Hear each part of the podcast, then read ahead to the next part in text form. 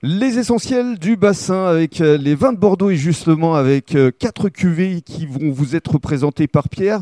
Euh, Pierre, bonjour. Bonjour. Alors d'abord, qu'est-ce que ça représente pour toi de euh, travailler avec euh, le papa et, et avec le frangin Est-ce que tu souhaitais déjà euh, reprendre et travailler dans l'exploitation familiale lorsque tu étais plus jeune Alors ça, ça a mûri, on va, on va- on va dire. C'est un, C'est euh, comme le raisin, c'est- hein. Exactement, voilà, voilà, ça a mûri jusqu'à arriver à la bonne maturité euh, optimale pour, pour prendre un choix et se dire, euh, avec mon frère, parce que c'est un peu à deux qu'on qu'on a pris euh, cette décision, euh, ben de, de reprendre le domaine et voilà, chacun sur une spécialité. Mon C'est ça. frère. Comment est-ce que vous vous répartissez les rôles Alors sur le papier, on va dire, parce qu'après c'est pas la vérité, mais mon frère est plus sur la partie production, euh, gestion du vignoble, euh, voilà, œnologie, c'est- c'est c'est vraiment lui le, le chef euh, en termes de, de- de production.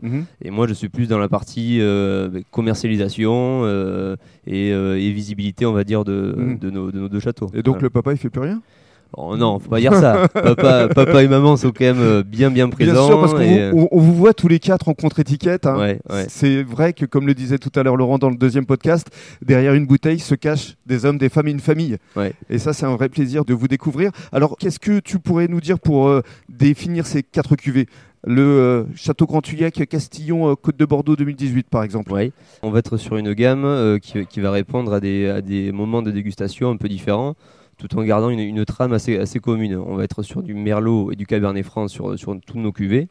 Euh, là, par exemple, sur le Castillon Côte de Bordeaux euh, cuvée tradition, euh, on va être sur un vin axé sur le fruit, très gourmand, Mhm. euh, tout en rondeur. euh, voilà, on veut, on, veut, on veut vraiment ressentir ce côté craquant du fruit, Ok. euh, tout en ayant une petite structure quand même qui reflète bien euh, notre terroir. Donc, ça, c'est pour le Grand Tuyac. Il y en a deux. Il y a le 2018-2016, ça, c'est l'élégance. Ouais, ouais. Et et il y a le Château Grand-Bert. Oui, tout à fait. Alors le château Grand-Bert, donc on est sur un autre terroir. Euh, Mhm.